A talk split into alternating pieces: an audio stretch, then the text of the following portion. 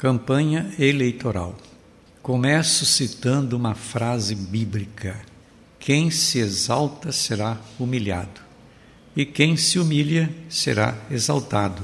Lucas 14, 11.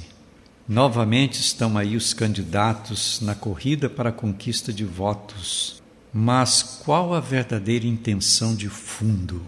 A humildade no serviço ao povo principalmente aos mais desfavorecidos e ao bem comum, ou a exaltação pessoal com interesses egoístas e sem compromisso social.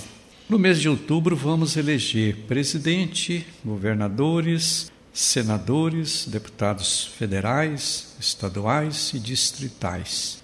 É uma tarefa muito difícil, porque ninguém tem estrela na testa. Todos têm, sim, uma história de vida que precisa ser checada. O eleitor precisa estar de antena ligada para não ser conivente com uma má administração, dando um voto sem responsabilidade em candidato desqualificado. Três virtudes podem perfeitamente identificar o perfil de um bom candidato.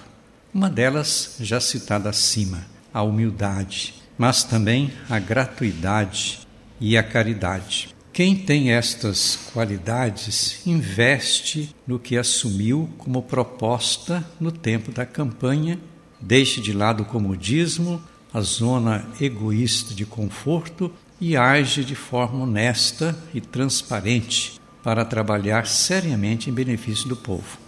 Estamos numa cultura política viciada de muitas falcatruas, de arrogâncias, carreirismos e explorações egoístas que emperra a viabilidade de uma nação comprometida e de destaque no cenário mundial. O peso de tudo isto recai sobre os eleitores neste momento, porque o voto livre e sagrado é emitido por todos os cidadãos, dando aos candidatos plenos poderes para administrar. É fundamental na política cultivar a virtude da humanidade, de forma que o candidato possa ocupar com simplicidade o posto para o qual foi eleito. Agindo desta forma, evita se sentir superior aos outros, mas alguém que coloca seus próprios talentos para ajudar no desenvolvimento do país. Infelizmente, não é o que vemos no cenário político brasileiro, porque se tornou cabide de emprego fácil. Existe um abismo entre o povo e a classe política com seus privilégios. Acontece que o político sai do meio do povo e se distancia dele na hora de administrar o bem público, principalmente aquilo que beneficia a maioria. Na lógica cristã, o valor da pessoa não depende do cargo que ocupa, mas a capacidade relacional de humildade, ser simples e dedicado com honestidade na missão assumida.